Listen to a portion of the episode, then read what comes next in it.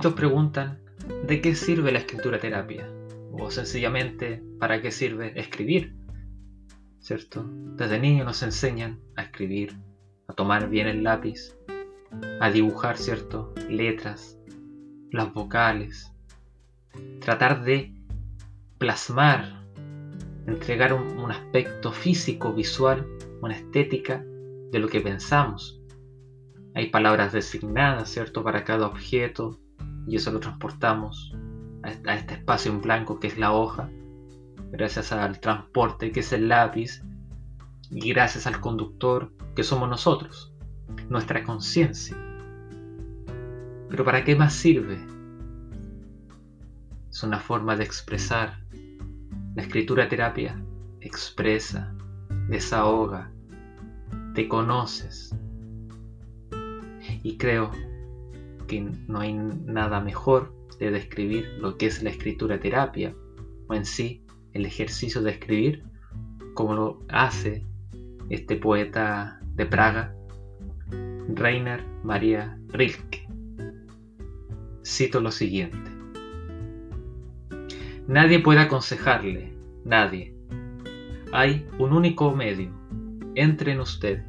Examine ese fundamento que usted llama escribir. Ponga a prueba si extiende sus raíces hasta el lugar más profundo de su corazón.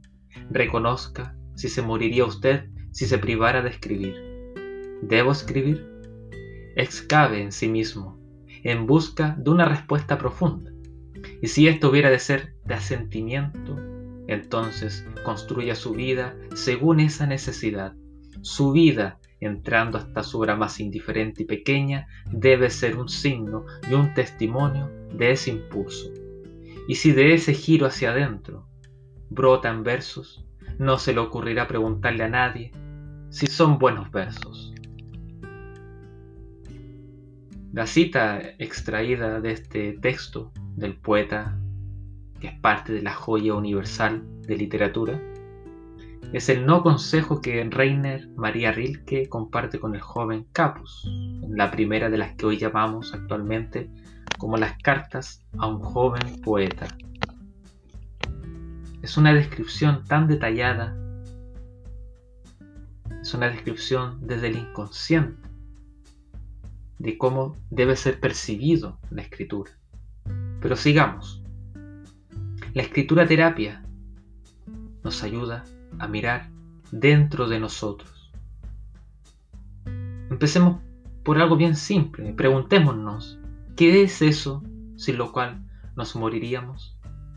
Y dediquémonos por entero, a pesar de todas las circunstancias que estemos viviendo, aún y la hora más aparentemente insustancial y sin significado de nuestra vida, a ello, a escribir, aunque sea un minuto al día. Pero mirar dentro no es mirar un vacío, no es mirar que al otro lado se vea la pared. Cuando miramos hacia adentro vemos un mundo distinto. Empezamos a navegar por un océano que no conocíamos. Empezamos a caminar por un desierto que no tiene camino definido, porque no nos conocemos. Pasamos toda la vida hacia afuera, hacia el exterior, pasamos la vida siguiendo moldes, siguiendo ideologías, siguiendo tendencias, modas, nuevas formas de pensar, estructura, organizaciones. Y en ese vaivén, en ese velo que constantemente nos ponemos delante de nuestros ojos y en el interior, nuestra identidad, nuestro yo, se pierde entonces es necesario, y mediante la escritura, mediante esta escritura terapia, volver a pasar por el corazón, a conocer tu propio corazón.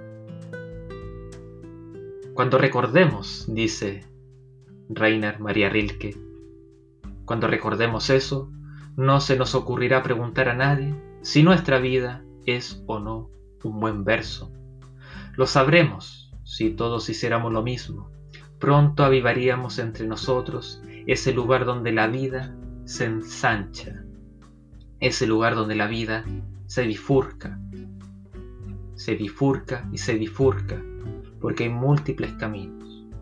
Hay múltiples caminos para llegar al conocimiento propio y extenderlo a nuestro exterior, con el único objetivo de sanar nuestro yo, de equilibrarlo, de tener pensamientos limpios y claros, mientras mantengamos nuestro hogar, que es el interior, limpio, seguro, decidido, valiente, nuestro mundo exterior, nuestro hogar, será el reflejo de nuestro hogar interior. Esto fue Palabra Viva.